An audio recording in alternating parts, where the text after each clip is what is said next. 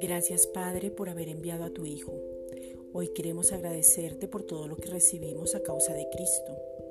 A causa de Cristo, la gracia y la paz son multiplicadas. Eso quiere decir que tenemos un conocimiento con entendimiento de tu Hijo, una relación profunda y con intimidad, segunda de Pedro 1.2. Tenemos la paz con Dios al nacer de nuevo, descansamos en ti y la paz de Dios guarda nuestro corazón y pensamiento en Cristo Jesús. Filipenses 4, versículos 6 al 7. Y pensamos bien, entonces el Dios de paz está con nosotros. Filipenses 4, 9. A causa de Cristo, no estamos ociosos y sin fruto en cuanto al conocimiento del Señor.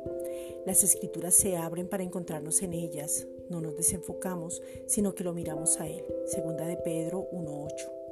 Tenemos puesta la mirada en Cristo y nuestro pensamiento enfocado, por lo tanto toda decisión está en tus manos. Hebreos 12.1.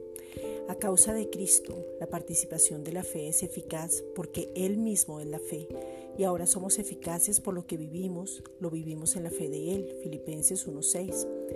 A causa de Cristo, sabemos las escrituras y ellas nos enseñan, instruyen, corrigen y redarguyen para ser perfectos, o sea, maduros en la palabra de justicia, o sea, en Cristo. Y desde ahí tenemos una posesión, una posición, un regalo y la victoria, porque somos la justicia de Dios en Cristo. Segunda de Timoteo 3:15. A causa de Cristo, todo lo hacemos por amor. El cumplimiento de la ley es el amor y ahora el amor nos habita, o sea, Cristo, y desde ahí nos movemos, somos y existimos. Segunda de Timoteo 2.10.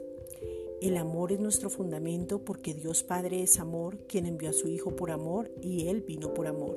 Juan 3:16. Gracias Padre.